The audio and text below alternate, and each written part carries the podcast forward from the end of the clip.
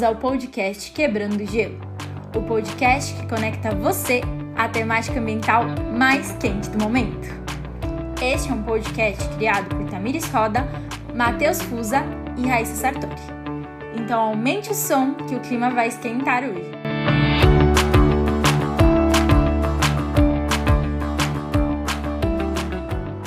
Antes de começarmos o assunto principal, quero que preste atenção no seguinte som.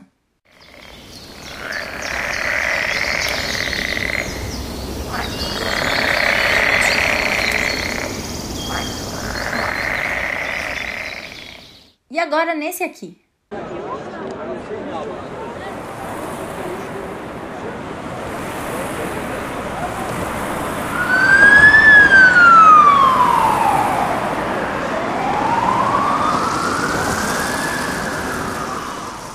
Por mais destoantes que eles sejam, saindo de algo relaxante e indo para algo incômodo, barulho, agitação, eles representam algo que aconteceu mundialmente, uma mudança.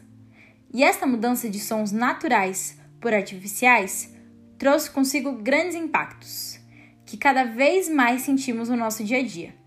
Seja devido a temperaturas muito extremas, baixa umidade do ar, ou simplesmente pelas secas em regiões que nunca enfrentaram seca, ou pela neve em regiões nas quais não costuma nevar, como vimos no Brasil esse ano. Tais mudanças afetaram e vêm afetando algo que é tão essencial para a vida quanto a água ou o ar: o clima.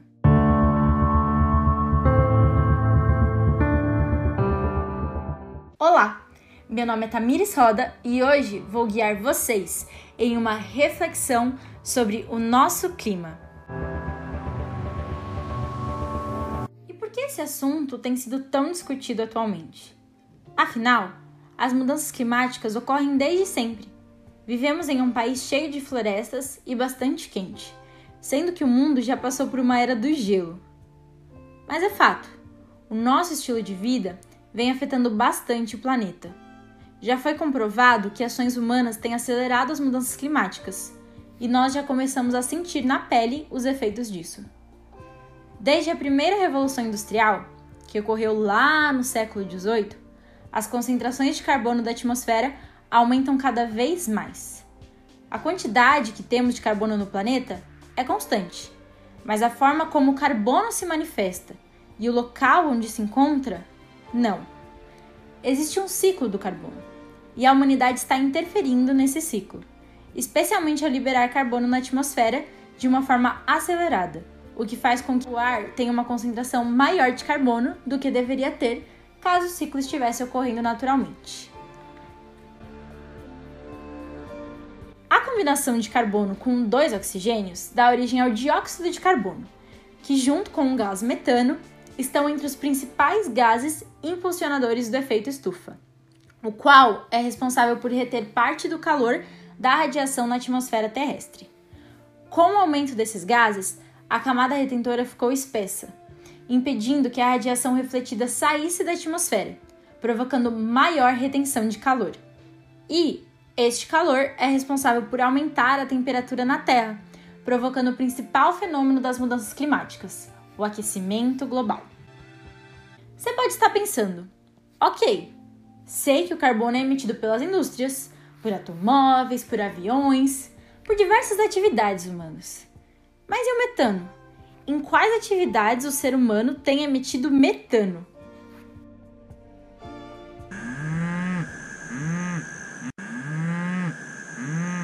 Ai, desculpa, gente. Eu tô aqui na fazenda de um amigo e uma vaca perto da janela acabou de mugir. Mas ela se manifestou na hora certa, porque essa vaquinha que tá aqui do meu lado tem tudo a ver com as emissões de metano. 32% do metano emitido pelo homem vem da agropecuária. O gado emite metano, proveniente do esterco e de suas liberações gastroentéricas, ou seja, através do pum. E o grande consumo de carne dos homens contribui para isso. Ao contribuir com a quantidade de gado que é produzida, contribui também com a eliminação do metano. O cultivo de arroz é uma outra atividade da agropecuária que contribui com a emissão de metano. Ao criar condições ideais para bactérias que emitem esse gás.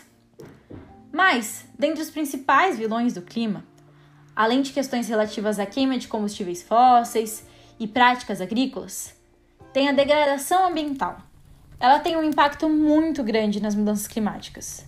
Segundo o INPE, no Brasil, 58% das emissões de gases de efeito estufa são provenientes de queimadas e desmatamento. E tais acontecimentos geram grande preocupação, pois a cobertura florestal representa um dos principais captadores e armazenadores de dióxido de carbono na atmosfera. Um exemplo disso é a floresta amazônica, que desempenha papel excepcional contra as mudanças climáticas nesse aspecto, armazenando aproximadamente 100 bilhões de toneladas de carbono, uma quantidade equivalente a 10 anos de emissão global de gases de efeito estufa, tendo 2018 como ano de referência, e removendo cerca de 600 milhões de toneladas por ano da atmosfera. Ao queimar as florestas, estamos jogando carbono por elas captado de volta para a atmosfera. E os efeitos de tudo isso? O que as mudanças climáticas representam? Bom, como já foi dito aqui, ao ouvir sobre mudanças climáticas, geralmente ouvimos também a expressão aquecimento global. E o aquecimento global causa o aumento das temperaturas médias do planeta. Pode ser estranho ouvir isso, já que temos tido invernos bem rigorosos nos últimos anos. E, como eu já disse, esse ano até nevou no Brasil. Mas o fato é que, além do aumento das temperaturas médias, as mudanças climáticas causam também um aumento da intensidade das estações. Ou seja, ao termos máximas de temperaturas mais altas, estamos tendo mínimas mais baixas também. E isso tudo gera o derretimento de calotas polares, o aumento do nível do mar, secas mais intensas, período de pluviosidade excessiva e muitas outras questões prejudiciais. Assim, espero ter ajudado a todos e todas a desmistificar as mudanças climáticas e a compreenderem melhor, além de entender a importância desses acontecimentos, uma vez que todas essas questões afetam nossa saúde e bem-estar, como também a agricultura e todo o ecossistema mundial.